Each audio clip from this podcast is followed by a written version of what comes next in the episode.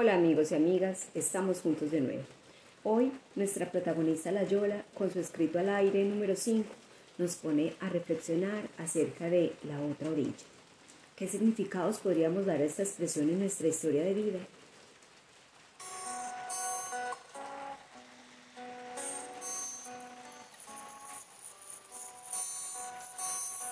Cuando escucho la expresión de la otra orilla, me sugiere un cambio de vida, dejar atrás situaciones, personas o vivencias que sabemos son perjudiciales para nosotros, que nos atan y que nos impiden proyectarnos al futuro.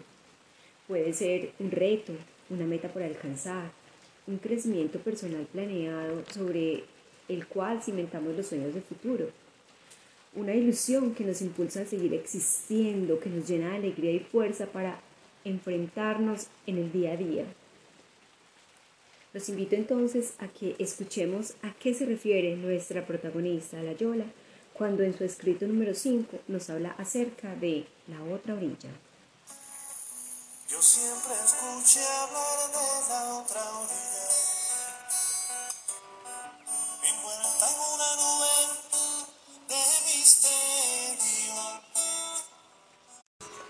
Escuchando a buena fe interpretar una canción de Fran Delgado, La otra orilla, me he sentido tan identificada con un momento de mi vida en el que las diferentes expresiones de la familia y compañeros de trabajo me pedían de una y otra forma que no hablara y no actuara desde mis principios. Me llamaron a que me acomodara. Pero es que cuando una ha transitado durante tantos años esta orilla, la orilla de la defensa de los derechos de los humildes, de ponerte del lado del oprimido y no del opresor, de las víctimas no del victimario, y sigas descubriendo el valor de permanecer aquí, tal vez podrás bajar el tono, podrás suavizar las formas, pero me queda imposible pasarme a la otra orilla.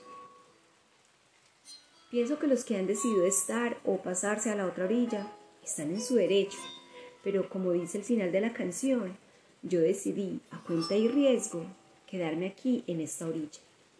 Aquí conocí a la familia que elegí, las amigas y amigos. Aquí he sido feliz. Aquí conocí a mi esposo, mi compañero, mi amante, mi amigo. Y desde el no poder y el no tener, hemos podido y hemos tenido, con poca plata y mucha solidaridad en los momentos críticos de nuestras vidas. Hemos sido contención y apoyo en las dificultades unos con otros. Con las uñas y compasión hemos tejido redes de trabajo popular incidiendo ayer y hoy en la vida de muchas personas, encontrándonos para realimentar la esperanza y la ilusión por conquistar mundos mejores. Los mayores nos han legado sus banderas, nosotros las reinterpretamos a nuestra manera y las nuevas generaciones harán lo mismo. Tal vez conscientemente transiten las dos orillas como también probablemente lo hicimos nosotros, pero algunos se posicionarán y a cuenta y riesgo decidirán quedarse en esta orilla. La Yola, 17 de octubre de 2017.